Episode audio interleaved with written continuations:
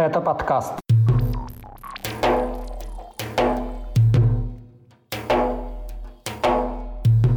Продолжение истории сбежавших от домашнего насилия сестер из Дагестана, создание Дагестанского добровольческого батальона для противостояния России, отставка высокопоставленного приближенного Кадырова и поиск агентов Украины. Об этом в 104-м выпуске подкаста «Кавказ. Реалии». С вами снова я, Катя Филиппович. Привет. Ставьте лайк, и мы начинаем.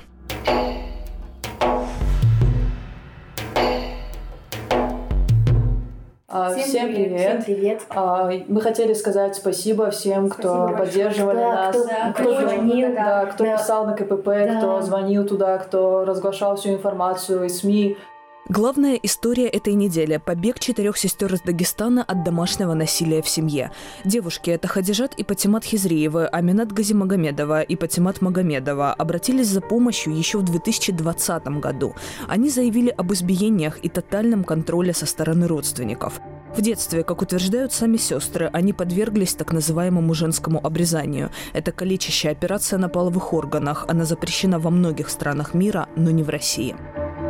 Два года девушки собирали свидетельства побоев и нарушения своих прав. И в августе, дождавшись совершеннолетия младшей из сестер, бежали из Дагестана сначала в Москву. Их эвакуация занималась кризисная группа СК СОС. Это объединение работающих на Северном Кавказе правозащитников.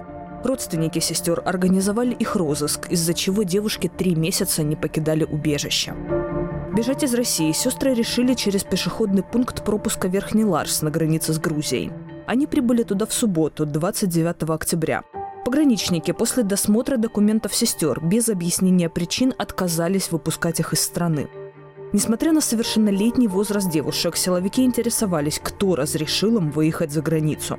На помощь беглянкам приехала адвокат Лейсан Манапова. Сотрудник контрольно-пропускного пункта сначала ей сказал, что задержанным запрещено выезжать из страны из-за долгов. Однако затем, когда адвокат показала справки об отсутствии исполнительных производств, пограничник признался, что это был лишь повод потянуть время до сигнала от руководства. К Верхнему Ларсу приехали сотрудники осетинского ОМОНа. Они сослались на заявление родственников, которые сообщили о похищении девушек. Кроме того, к ситуации подключились уполномоченные по правам человека в Дагестане и Северной Осетии. Последний сообщил новую версию произошедшего. По его словам, родственники обвинили сестер в краже, что и стало причиной задержания. На границе родные пытались силой забрать девушек, но адвокату удалось убедить полицию не допускать их. Сестры написали заявление на членов семьи с описанием многолетнего насилия. После этого их пропустили в нейтральную зону, а затем в Грузию. Хотели сказать спасибо адвокатам. Благодаря этой огласке мы смогли выбраться, спастись вы покинуть Нас Россию. Отдали, да. Сейчас мы в Грузии, Спасибо с нами все хорошо. Всем. Да, сейчас мы в Грузии, с нами все хорошо. И э, хотелось бы поблагодарить адвокатов, которые работали, да. правозащитников, всех абсолютно, кто в этом участвовал. Всех, кто нас поддерживал. Сейчас мы в относительной, писали, сейчас да. мы в относительной безопасности. И... Мы рады, что вы Но, конечно же, нас ищут, наши родственники обещали найти нас и в Грузии, но будем надеяться на, что, на то, что все будет хорошо. 3 ноября правозащитница Светлана Анохина сообщила о продолжении истории, связанной с сестрами. Она утверждает, что после их побега полиция в Дагестане начала разыскную деятельность в отношении тех, кто мог быть связан с девушками и помогал им. В рамках этой проверки, как рассказала Анохина, сотрудники Республиканского управления МВД задержали в центре Махачкалы 15 молодых людей, доставили их в отделение полиции, где угрожали и допрашивали о сбежавших в Грузию сестрах. Подтверждения этой информации из официальных источников нет. В Украине заявили о создании Дагестанского добровольческого батальона для противостояния российскому вторжению и борьбы за независимость Дагестана. Власти республики эту новость не комментировали. В России предусмотрена уголовная ответственность за призывы к нарушению территориальной целостности страны и само обсуждение возможного отделения ее субъектов. Созданный в Украине дагестанский батальон назван в честь имама Шамиля, лидера северокавказского освободительного движения в XIX веке. Командиром подразделения стал ранее неизвестный Магомед Сайпулаев. 29 октября в этой должности его представил депутат Верховной Рады Алексей Гончаренко, глава объединения «За свободный Кавказ» в украинском парламенте и представитель Киева в парламентской ассамблее Совета Европы. Батальон имени имама Шамиля сначала поможет Украине, а затем мы поможем Дагестану, написал Гончаренко на своей странице в Фейсбуке и опубликовал совместное видео с Сайпулаевым. Магомед, скажите пару слов, почему вы решили тоже принять участие, поддержать Украину? Приветствую всех. Э, в принципе, мы борьбу с Россией начали задолго до этого, там лет 10-15 назад. На Украине решили продолжить, так как уже то, что нас касалось 100 чем-то лет, теперь коснулось России, агрессии России, со стороны России решили помочь. На стороне Украины уже воюют несколько добровольческих подразделений из числа сторонников непризнанной Чеченской республики Ичкерия, которую Верховная Рада 18 октября объявила оккупированной территорией. Батальон имени имама Шамиля стал первым добровольческим дагестанским подразделением, о котором в Украине заявили на официальном уровне. Его численность и боевые задачи на данный момент неизвестны. Ахмат Ахмедов, лидер так называемого Всеукраинского конгресса народов Дагестана, в интервью украинской службе «Радио Свобода» заявил, что у дагестанцев и украинцев сейчас один враг. Мои предки все были уничтожены в тюрьмах, в ссылках. Даже у нас в роду не было в тот момент взрослых мужчин, дети оставались живыми, а все остальные были уничтожены. Мы постоянно воюем с Россией. У нас война это в принципе не прекращалась. Естественно, мы будем делать все, для того, чтобы Россия проиграла эту войну.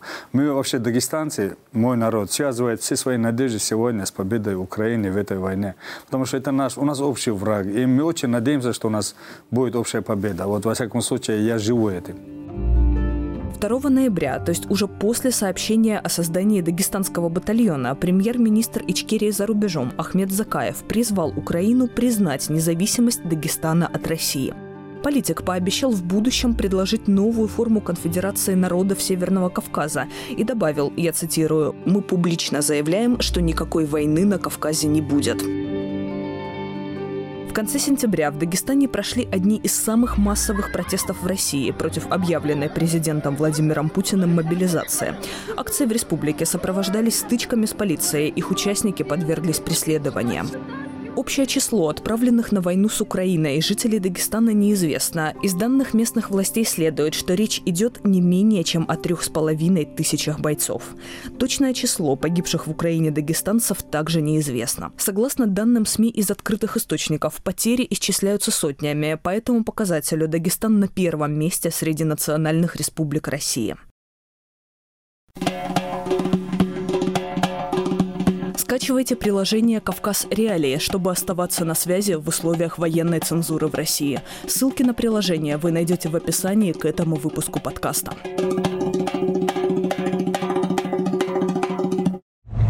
Ассаламу алейкум, Рамзан Ахматович. Глава Чечни Рамзан Кадыров отправил в отставку своего приближенного, секретаря Совета безопасности республики Апти Алаудинова, который с марта участвует в войне против Украины. Указ об отставке датирован 31 октября, но известно о нем стало только 2 ноября. В тексте документа указано, что Алаудинов освобожден от должности по собственной инициативе. Сам кадыровский чиновник о своем намерении уйти в отставку до этого публично не заявлял и указ своего начальника не комментировал. В должности секретаря Совета экономической и общественной безопасности Чечни Алаудинов провел чуть больше трех месяцев. Он был назначен в конце июля лично Кадыровым, именно благодаря участию во вторжении в Украину. Критики главы Чечни при этом заявляли, что Алаудинов отправился воевать для искупительной миссии. В 2019 году СМИ писали, что он участвовал в заговоре против Рамзана Кадырова. Чиновник эту информацию отрицал и угрожал ее распространителям. После отправки на войну с Украиной Алаудинов вновь появился в публичном пространстве. Кадыров стал регулярно посвящать ему публикации в своем телеграм-канале.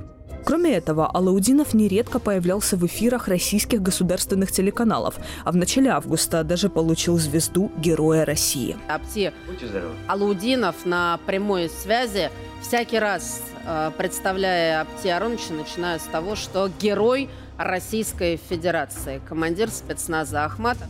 Что теперь изменило отношение Кадырова к Алаудинову, неизвестно. Последний раз глава Чечни упоминал его в своем телеграм-канале 24 октября, но уже без традиционной приписки «Дорогой брат». Алаудинов находится под санкциями стран Запада. В 2015 году, по данным правозащитников, он, будучи заместителем главы МВД по Чечне, применял физическую силу к задержанному по ложному обвинению оппозиционному активисту Руслану Кутаеву.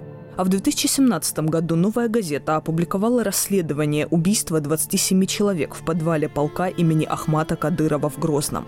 По данным издания, в день расстрела Алаудинов находился на территории этого подразделения. 25 августа этого года Служба безопасности Украины назвала Алаудинова подозреваемым в посягательстве на территориальную целостность и неприкосновенность Украины. Федеральная служба безопасности России заявила о задержании в Ставропольском крае четверых местных жителей, которые якобы готовили теракт на одном из административных объектов региона. Задержанных спецслужба назвала сторонниками неких украинских националистических организаций, но не предоставила убедительных доказательств этой версии.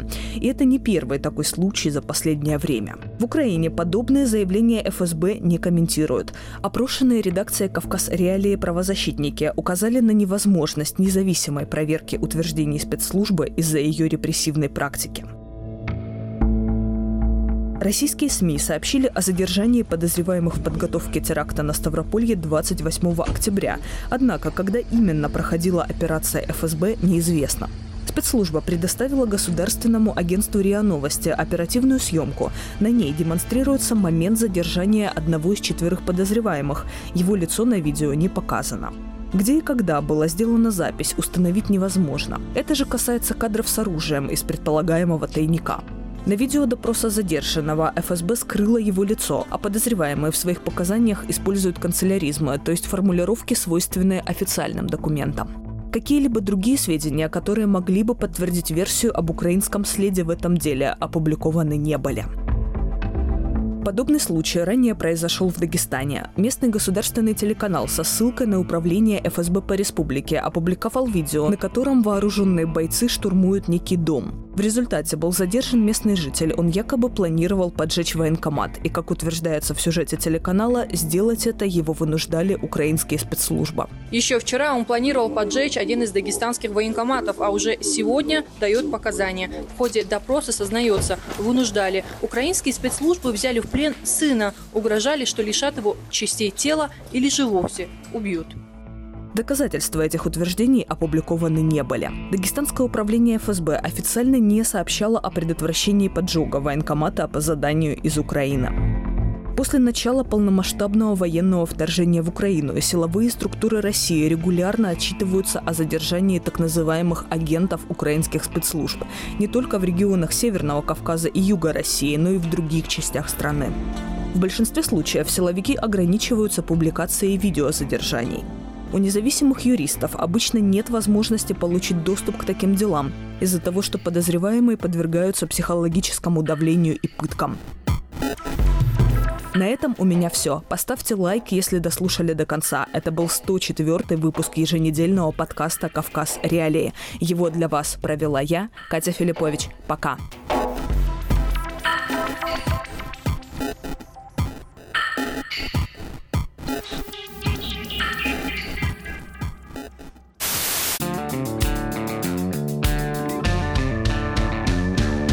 Студия подкастов «Радио Свобода».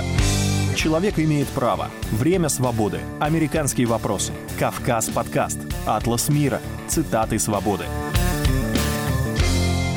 Скучно не будет. Слушай на всех подкаст-платформах. Просто надень наушники. Подкасты «Радио Свобода».